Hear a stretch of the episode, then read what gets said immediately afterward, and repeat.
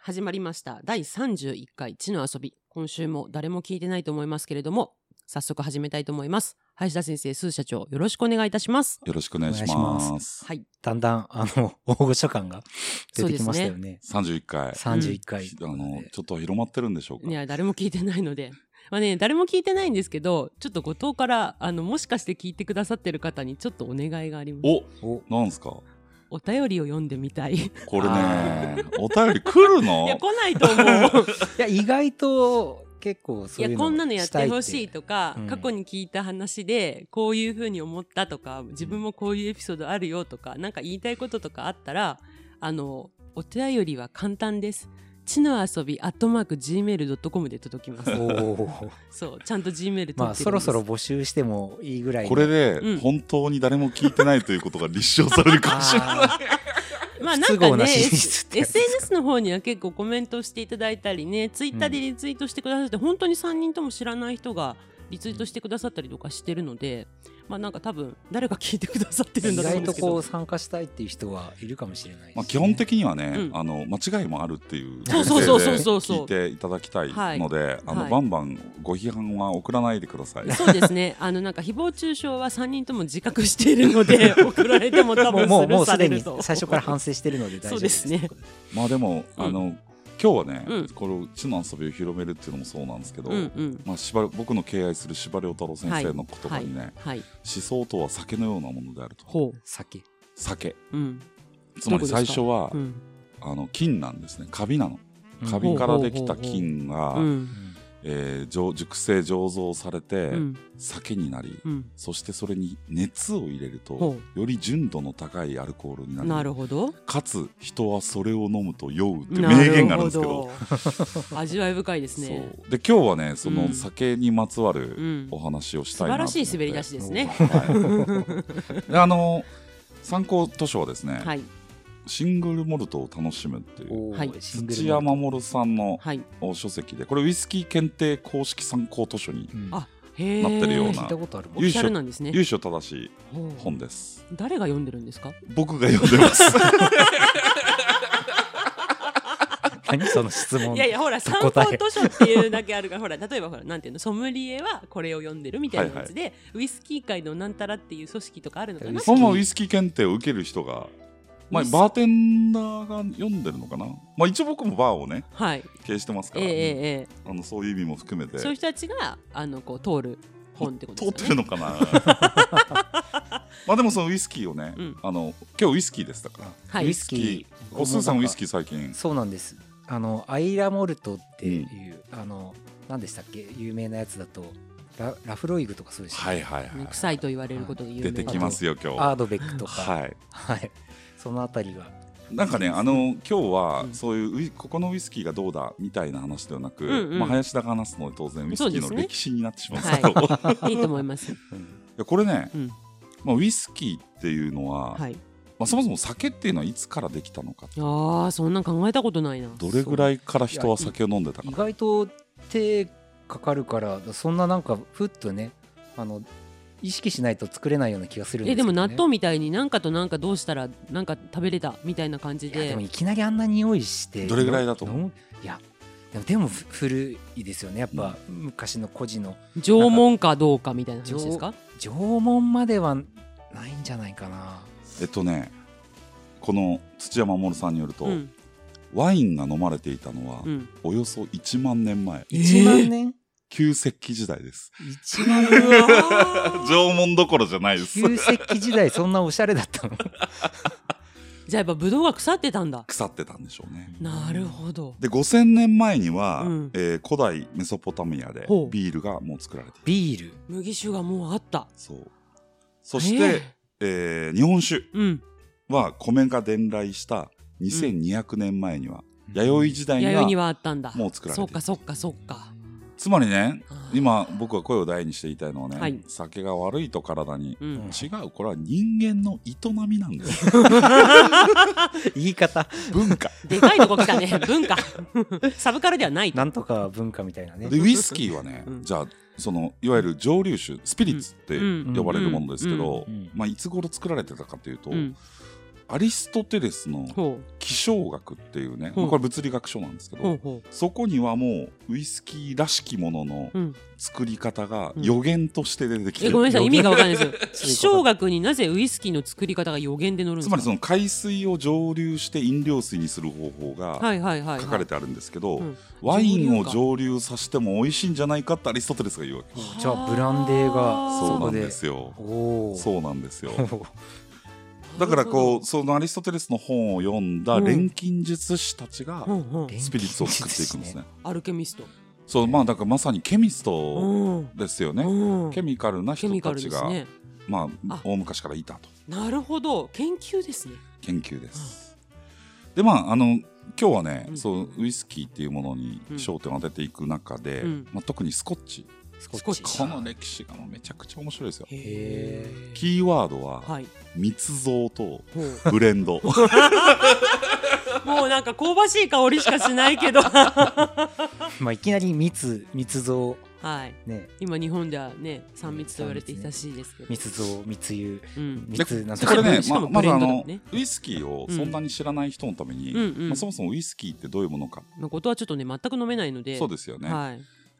めちゃくちゃ広い意味で言うと、うんうんウイスキーには3種類ありますほとあもう僕これ学生に教えてるレベルでほうほうほうの広い意味ほうで一つがうんスコッチ、スコッチ、スーさんが好きなうんはいもう一つがバーボンバーボンバーボンアメリカの方ですそねうですね、うんはいでもう一つがうんブランデー、ブランドなるほどワインその3つ醸造が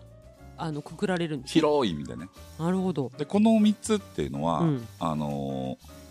ー原料が違うんですそれ芋焼酎麦焼酎みたいな感じでそうすかそうそうそうそうあそうですうねんうんうんうん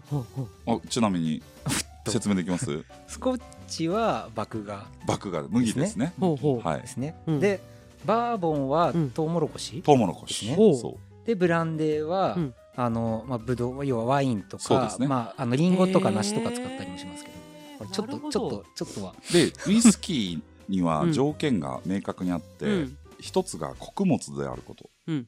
もう一つが蒸留を施してあることえ待ってくださいブドウって穀物なんですかでもう一つが木だるで熟成させることってあるんですけど、うんうんだからブランデーは厳密に言うとウイスキーではないです、ないんだはい、あースコッチとバーボンはウイスキーです穀物なのなるほどで、えっと、ジンとかウォッカはうん木だるで熟成させてないので、うんウイスキーではない、あれ 何からできてるんですかまあ、あれもその穀物から作ってるんですけど、もうねコナンフリークとしてはもう今出てきてるのは全部黒の組織なんですよね 名前が まあそっちから覚える人もいるかもしれないなですねるほどねそういうことですねウイスキーは分かりましたで結局ねうんえっと、これイギリスの歴史の話になっていくんだけど、はいはいイギリスの、まあえっと、中世の、うんお貴族たちはうん何を飲んでるかっていうと、うんまあ、イギリスってねこうイギリス人の方聞いてたら怒られるけどご飯美味しくないじゃないですか。よく言われます ねなんかフランス料の方が美味ちょしっかとった都とか市ね伝説的な感じではあるんですけど、うんそれでもイギリス人もと聞いたらそう言うからあ、そうなんですうね、んそれあれですね福岡は観光する場所がないみたいな話あなんかイギリス人に話聞くと僕の友人のイギリス人たちは家庭料理はとても美味しいけど、うんお店の料理は食えたもんじゃないっていう なんで要は英国料理うんでその家庭料理っていうのはねお母さんたちが作ってる日々の料理っていうのは、うんうんうんまあ美味しいもん作るんだけどなんで美味しくないんですかねまあだからそのねやっぱ格格式みたいなのが先行しちゃう とかなんえか美味しくないっていろいろあるじゃないですか味が薄いとかそういうことなのかなんか調味料がおかしいのかまあ、誤解を恐れずに言うとしたらもうセンスがないんじゃないですか本当に恐れてる、はいいや、まあ、うちの遊びで恐れるものはないんですけどへえだからねこのスコットランドでうんうん初めそのウイスキーが作られ始めた時に、うんえーロンドンではうん何を飲んでるかっていうと、うんブランデー飲んでるわけうんうんうんだってスコットランドで作ってるんでしょっうんそんなもの飲むかよってそ感うじそうですそうそうねそうはいはいはいでこれもねその、スコットランドというかイギリスのうんいろんな王様の歴史があるんだけど、うん1707年にね、うんえっと、イングランドとスコットランドっていうのはうんはいあの非常に敵国だうっんうんたうんうとんころですから、今もね実はそんなに仲良くないです、うんうんうんうんまあ、ワールドカップにも別々で別々に出そうてますしですねはいはいで1707年にイングランドがスコットランドに侵攻し、うんえー併合しています、うんうんうんでそこからスコットランドは、えースコットランド王がイギリスイングランド王がスコットランドを兼ねるはいはいという形で統治をしていくなるほどでユナイテッド・キングダムのはい、うん始まりですよね。で、えーちなみにこのスコットランド併合してからうん次にスコットランド議会独自議会ができたのは、うんダイアナ妃の死の年え1997年、え最近よ最近ですよ。へええそうなんだこれはまあ EU ができたことによって、うん自治をししていくってことが認めやすくなったんですね。うん今ブレクジットで出てるから、うんどうなってるかっていうと、いうんいインイギリスも分断のあーえじゃあイングランドとスコットランドとアイルランドっていうのはまたそこはこうバラバラみたいなでアイルランドはもうさらに血血の歴史そうですねがありますけど、うんスコットランドも血の歴史ですうんよ、うんあかつてねうんうんかつてスコットランドで起こった血の歴史がうんアイルランドでも起こうんうりんうんうんそれが EU に加盟したことによってうんうん分散無償したんです。はいなぜなら EU の中のアイルランドかうん EU の中のイングランドのアイルランドかうんうんうんうはんどうでもいいですそうね、うんところが今回ブリクジットでイングランドがうん、抜けま抜したけたので、はいえ実はそういう自治の再燃っていうのはうん起こってるっていうのはうんそこでも起こっていてうんロシアとウクライナだけじゃなくないってことですよねあのそういうものは21世紀にも脈々とあるとあいるうってことですねで1707年に、うんそのイングランドがスコットランドを併合した時に、うん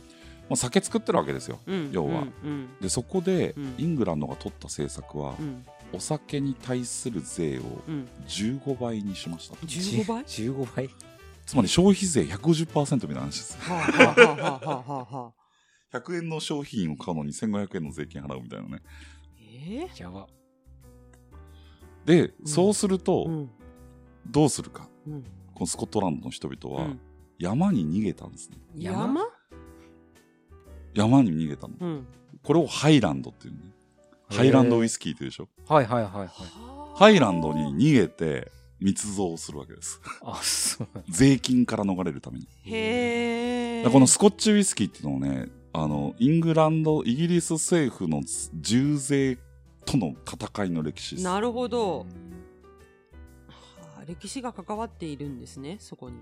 で、そこにそのスペサイドっていう、スペイ川っていうのが流れていて、このスペ、スペサイドの上流、ハイランドでうんスコッチを作り出すっていうのが17世紀の終わり頃の話ですうーね。んなるほどで、この間、1715年、うんと1745う年にスコットランド独立闘争があります、うんえーうん有名な名前は聞いたことあると思いますがジャコバイトの反乱、はいはいはいでこれはあのースコットランド王のジェームス6世を信奉する人々っていう意味ですね、ジャコバイトってのはなるほど、ううんんつまり俺たちはジェームズ派だとでえっと、実はスコットランド王のジェームス6世と、うんこれややこしいんですけどイングランド王のうんジェームス1世 はドイツ人物ですえそうなんですか ちょっと意味がよくわかんないんですけどいやイングランド王がはいスコットランド王を兼ねてるので、はいはいイングランド王のジェームス1世がスコットランドに来てジェームス6世になりましたっていうはいジェームスがいっぱいいるからねあーでもそれなんか習った気がするそして混乱した気がするでこれねあのースチュワート家ですね、はいだかはらいジェームス・スチュワートですね、はいはい、えーでこの人がまあ非常にスコットランドに対して、うんあの温情のある政治をしていたので、うんジャコバイトっていう人たちが広がっていって、うんスペサイドを中心に支持があったわけですねうんでもう一つね歴史でおさらいしておかなきゃいけないのは、うんイギリス国教会についてですああー来たそうなんかヘンリー八世そうですヘねンリー8世あ私の大好きな素晴らしいアンブーリンアンブーリンですね、はなんかイギリスってそういうあのキリスト教の正正教会ですかあのカトリック教会ですねカトリカトリックローマカトリックですねもともとははいはいはいなるなほどなんか独自になってますよねあでこのヘンリー8世はがいアンブーリンと恋に落ち、えー要は前の奥さんを捨ててそうね再婚したかったんです、そうそうなんだでもねキリスト教ではねできない 離婚がだから日本も江戸時代まではね一夫多妻制ですから、うんまあ一夫多妻というか、多夫多妻ですよどちらかというとあの「源氏物語」読んでください嘘だと思 う人は確かにうんあるそこに歴史がだけど明治になってこのキリスト教的価値観が入ってくる中で一夫一夫制もう完全にキリスト教徒でもないのに縛られていってる理不尽な話なんですけ ど、まあそれは置いといてうんうんうんな るほどでローマ教会を離脱するのがヘンリー8世そでうイギリス公教会を作っていくすごいよね自分が離婚したいがために宗教を変えちゃうっていうそうそうなんだところがえっと、このジェームス6世の後のジェームス7世の時代にローマカトリック教会に戻っちゃうのねえうんあの王室が。なのでどうしたかっていうと、うん貴族たちはうん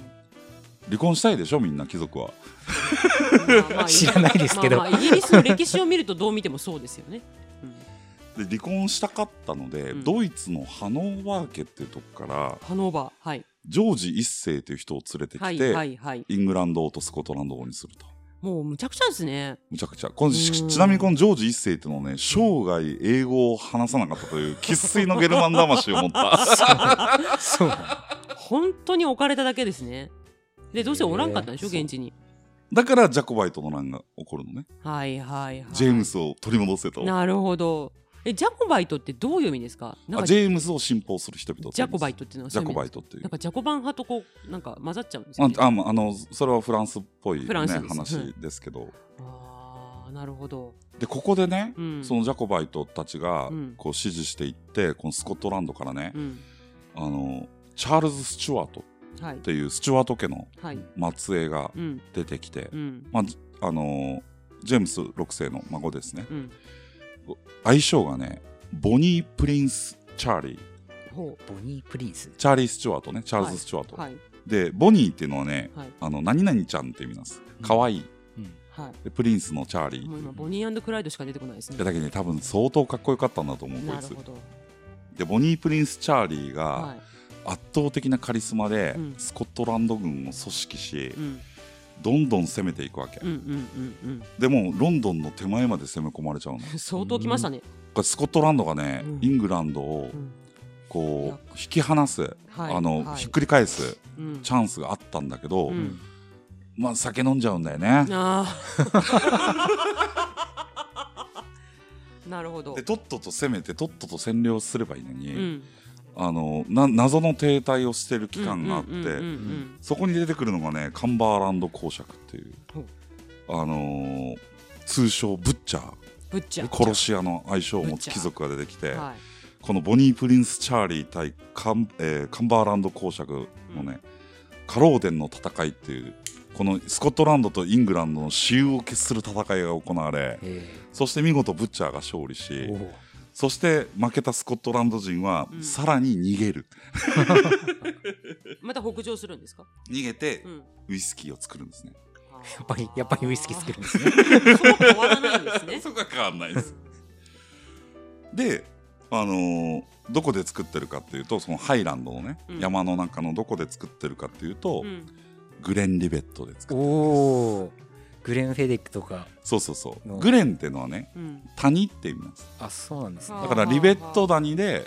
作ってるうんっていうのがそのグレンリベットうんうんうんうんでこんこここにねそのジョージ・スミスっていうね常に二丁拳銃を持ち歩いてたっていうみなせなやつで すねコサックやねここにも。でこいつがう、んあの1824年うにん初めてうんイングランド政府が認めたうん酒を作るんですねへほうほうほつまり、えっと、税金を私は払いますうなるほど。この法のあ今までアウトローで作ってた密造酒だったうんうんうんスコッチウイスキーをうんうん私はイギリス政府に納めますとでも15倍ですよね。でこの背景うんに何があるのかっていうと、んえっと、この時にねジョージ・スミスが、えっと、認められる前の年の、うん。 えっと、ウイスキーの密造で摘発された件数が年間1万4000件 あやばやばつまりほぼ取りはぐれてただかうんらイギリス政府も取りはぐれるよりはうん税金を低くして、うんなるほどちゃんと払ってもらおうっていうふうに方針転換するのなねるほえよどうやくそれもあってようやあじゃあ俺作らせて手を挙げたんですね二丁拳銃が1824年ですからちょうど、はい吉あ宗らのちょっとあと江戸時代中期ですねなるほどでここであの初めて納めたイギリス政府うんうんうにん納めたお酒がザ・グレンリベットなんですね。おおこれはグレンリベットで作られてる他のウイスキーと差別するためにザをザああなるほどつつけるわけですじよ。ゃあなんかこうあ結ザ構日課みたいなのねスコットランドウイスキーとしてのなんかこう元祖っていうかなんかこもうう元祖はうんザ・グレンリベットです。なるほどうんでこの時のスコットランド人の全人口がうん520万人。ほうほうほうでロンドンの人口だけで840万人いますから、ほうほうほうほうスコットランド的にもうん隠れて密造してちまちまやるよりはうん認めてもらってこのロンドンの840万うんうんうをん抑えたい。うんでこの時にでもね、うんあのーロンドン粉っていうのはブランデーしか飲んでないわけうんへでもここに登場するのがえ、ねう、ん、ジョージ4世っていうはい1822年に即位するはいイングランド王がいるんですけど、はいこの人がね、うん大酒飲みなんですほうみんなお酒飲みながらしますけどね酒飲んでばっかっすねでこのジョージ4世がうんグレン・リベットを飲んでみたいと言い出したほうほうほうがその時は密造酒しかないうんうんのでうん、うんもうあの公認にしようという動きも手伝なるほどいろんなるなほど諸ね事情が重なり合ってそこで生まれたんですねうそこで認められるじゃないでうんすうか、んだけどもあの麦がそんなに取れないでしょうんうんいわゆるね大麦麦芽だけで作るはういんはいえっとお酒をシングルモルトシングルモルトはい聞いたことあるでしょ、はい呼ぶわけですけど、はいえっと、それだと、あのー量が作れないわけ、うんうんなので、うんうんえっと、ハイランドからうんローランドに降りてきてうロんーランドにローランドにはい山から降りてきて、はいはいローランドで、うんえっと、麦100%ではない、うんまあ、小麦とかも入れたほうほうほ穀物でううん蒸留した方が利益率が高いってなって出ますたねこれはブレンドですねそうでブレンすデッドブレンデッドウイスキーの始まりですねああまあえっと、ブレンデッドっていうのは、うんもうちょっと定義があるんですけど、うん要はそれまではうんハイランドで作ってたのはモルトウイスキーです、はいでこれはラウドスピリッツって言われてほうるあの騒がしい騒がしい主張が強い、うん主張強いだけどそのローランドで新しく作られたのは、うんグレーンウイスキーと呼ばれていて、うんこれはあの全てのウイスキーがどんな作り方しようと同じ味になっちゃうっていう、へでえサイレントスピリッツって呼ばれるんですねほうでうんまあ美味しくないわけですよ 要は簡単に言うと 簡単に言うと、うんうんでそこでうん2つ混ぜちゃおうとなるほどこれがブレンデッドウイスキーの始まりなんですねああそういうことそうつまり、えサイレンっトと、とラウドを混ぜるつまり、うんえっと、ハイランドで始まったうんスコッチウイスキーは、うんローランドに降りてきて、うん大量生産を始めたら美味しくなくなったので、はいはい美味しいお酒と美味しくないお酒を混ぜたらどうなるんだろう、うんというのがブレンデッドウイスキー。ほうほうほうなるほどほほあそういうことですねでこの時からブレンデッドウイスキーができてから、うんエジンバラのアンドリュー・アッシャーという作り手が始めるんですが、うんえーこの時からブレンデッドウイスキーのことをスコッチというようになった。へえあなるほどじゃあ最初に認められたのは別にスコッチじゃないんですねまあえっとスコッチなんですけど、うん我々が今一般的にスコッチと呼んでるものはブレンデッドウイスキー、あてことですねーなるほどちなみに世界の五大ウイスキはいーはスコッチ、はいそしてアイリッシュアイリッシュアメリカンアメリカでも使われてます、はいカナディアンカナディアン、そしてうん、 ジャパニジーャズパニーズです ね山崎あ竹鶴ですあ山崎ですなるほどそすごいね日本うでこれはねやっぱ、うん竹鶴正隆っていうはい人が、うんえーサントリーの社員だったんですけど、あの鳥居慎次郎にはい留学させてもらって、うんうんうんマッサンですよ、うん NHK の、そうマッサンはいはいはいはい、でアイラに行くわけですよへえアイラにアイラに行くんですよあでアイラで、うんえーピートっていうねあのシダ類が堆積してできた、うんうんうんあの石油の赤ちゃんみたはいいはいなものはをいピートって呼ぶんですけど、はいこのピートでうん、蒸留するんですね、なんか臭そうですねあこれがピート臭といわゆる薬の匂いがあーだからアイラ、えっと、スコットランドの中でもアイラ島うんうんうんという島の中で、うんアイラの中で作られてるものをピート臭がしてすごく臭くてうん、美味しいそれがさっきのやつそれが僕が大好きなラフロイグでラあブりロイグの匂いっていうことなアーんだドベックでありあでこれ、があのものすごく大きくなっていくのがうん、禁酒法時代なんですねほうほう禁酒、禁酒法アメリカの、うんアメリカではい、酒はあのー不法ですとうん言ってうん禁止された時に、うん、これは薬ですと、まあ、せいろがみたいな匂いしますからね、本当に。そうあなるほどねそういうことかでそこに竹鶴正隆は行って、うん帰ってきて、まあ、あの鳥居慎次郎とはたもとを分かってうん要は、ね、ピートが取れるところを探したわけうんで北海道にあったとうんえで北海道の余市うんに工場を作って、うんえーピートで燃やしたうんジャパニーズウイスキーを作るんですけど、うん10年寝かさないといけないでしょはいはいはいだから、えっと、最初は青青森からリンゴ買ってきてリンゴジュース売ってたんですよほうああそのできるまでのそう間そうそう10年間えーだから最初の社名が大日本果汁、えー、はあそうえで縮めサントリてーの縮めて日課、にあーなるほど大日本果汁を縮めて日課そうもともとねリンゴジュース屋さ んだったじゃあもともとウイスキー屋さんなんだけど、ウイスキーだっていやまあ10年寝かしてる間収入ないから確かにうわーいやすごい息の長いあでも日課そうだったんですそれがね日課ウイスキーの原点大日本果汁そういや本当たまにあの本当さっきの、うんザ・グレン・リベットみたいな感じで、ザ・日課っていうのもあるんですけど、はいこれはいはいこれもまたすごく美味しくてえじゃあ日課サントリー山崎みたいな感じですか日本で言ったらえっ広がとりね方サ的にントリー、うんえでもサントリーがあの要は赤玉ポートワインでうんうんぶっ飛ぶまではうん圧倒的に朝日ですよ、あーもう大きいビールで勝てないですなるほでどそそこにサントリーがウイスキーだ、うんワインだっうてん洋酒に入ってって、うんそこから日課ですねなるほどで、はいそこで竹鶴さんが行ったそっうですてねいう流れはいああえ山崎はどこに出てくるんですか山崎はあのサントリーさんのブランドなんで、あそういうことか、はいそうかそうか私そこが分かってない京都の山崎に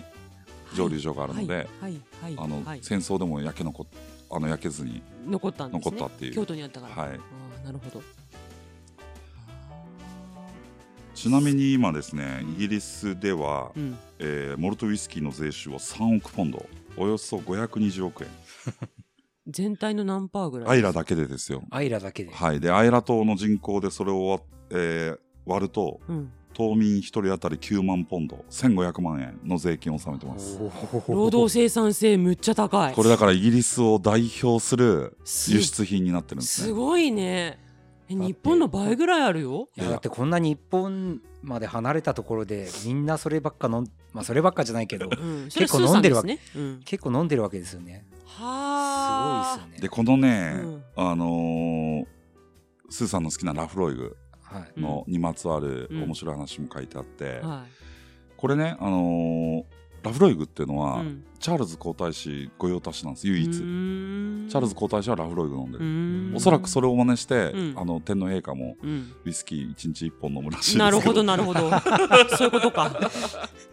すごい情報、 まあイギリスにね留学されてましたしね、うん天皇陛下は、ロイヤルファミリいーやの一日一本ってやばいですよねそうね結構飲んでるでこのラフロイグを、うん あのー盛り上げた人がいて、うんうんでこの人がねエリザベス・ウィリアムソンというほ女性です、ううんベッシー・ウィリアムソン、うんベッシーとうん愛情を持って呼ばれてますが、うんこれはもうアイラ島の、うんアイラ島全体の中高の祖であり、うフんァーストレディーと呼ばれてますへえでこの人はね、うんあのーそのバイトで入るんですねジョンストン家にほあのジョンストン家じゃないですね、えっと、イアン・ハンターうんっていう、あまあ、ジョンストン家ですね、ううんえっと、最後のジョンストン家なんですけど、うんうんうんこのイアン・ハンターっていうのが、うんラフロイグをずっと継いできた人のうん最後の人ではいはいでこの人がね、うんその子供がいないんですよ、うんうんで、うんえっとこのエリザベス・ベッシー・ウィリアムソンは、うんあのグラスゴー大学で経済を学びほうほうグラスゴー大学ってどういう大学かっていうと、うんアダム・スミスがいた大は学いです、はい はいもう超優秀はいであのちょっと研究の合間にバイトしよっかって感じで、うんうん3週間の期限付きでラフロイグに来るんですよ、はいはいはいそしたら超優秀なわけなるほどだから、うんあのイアン・ハンターが、うんでイアン・ハンターがここでねうんその新大陸に、うんそのき密造はいはい酒を、密造酒というか、あの禁酒法ですかうんらうね、ん禁酒法時代のアメリカに、うんうん要はアルカポネに売ってるわけですよ、はいはいはいはいあるか もねなのでその時に薬として売るために、うんそれまで樽としてしか売らなかったあのラフロイグを瓶詰めで売るなるほど今のウイスキーの原型を作っていったのがこのエリザベス・そウの時ベにッシーさんなんィだベッシーなんですその時に瓶になったんですかその時に瓶になったえーそれまではもうあのシャーロック・ホームズの時樽か代とからそさっか樽から出してるでしうんょコップに直付きしてますもんねあーあそれがなかったら瓶詰めはもっと遅いかもしれない遅いでこれがこのイアン・ハンターとベッシュ・はウィリアムソンがうん共同で作ってって、うんまあ、非常に優秀だったので、うんイアン・ハンターがね1954年に死ぬんですけど、うん遺言は、うんベッシーにラフロイグの全てを譲る、へえおそらくこれまでもうんこれからもうん唯一の女性のうん社長だっなるほどあれですねなんかブックオフの社長さんみたいですねなるほどねすごすごいねはいたいや今日はねう、んもうだからこうやってウイスキー見るだけでもね、うんこのイギリスの、歴史が絡んでますねそうボニー・プリンスス・チャーリーかはらいベッシュ・ウィリアムソンまで、はいそしてヘンリー8世、はいジェームス6世、はいいろまた今日もいろんな人が出てきまし たね本当だね ちょっと最近あの情報過多 なんでいやいやいやえ最近に始まらないよ、ちょっとねウイスキー飲んで定着させないとと今ねうん思ってますいやでもなんかねウイスキーってうんなんか強い酒でしょみたいうんなうんうんうん感じで思われて敬遠されてる方もいるかもしれないけど、うんじゃあラフロイグをね、うんあの本当にあれですあのー、ななんですかあの怪我した時につける赤チンのね、はいはいはい赤チンってオキシドールオキオキシドールじゃないうん赤チンがあったはいはいヨードチンキあヨードチンキ、はいヨードチンキのうん匂いがしますいあやほんあんな感じうんうーんだから後藤さんも飲めるかもしれないいやそういう問題じゃ ない匂いの問題ではない、す本当に薬みたいな匂いがすうる、ん、いやいや書いたことはあるんですそよの最初飲んだ時赤チンだと思ったけどさ、うんあれ飲み続けていくとあれしかダメになるもんね癖になあるんだ本当に薬だからもうそれこそグレーンとかそういうなんかもうふんわりしたやつは味がしないそう感じになるだから癖強いし、うんあのーラウドスピリッツなんだけど、うんでもそのベッシー・ウィリアムソンがこれを作ったんかって思って飲むと、うんうんうんうん敬意を表してね、そうそうそうあちょっとね、うんその女性の方にもうん飲めそうなそうです気ねもしますしうんまあ、ちょっとそういうねバーのオーナーとして、うん今日は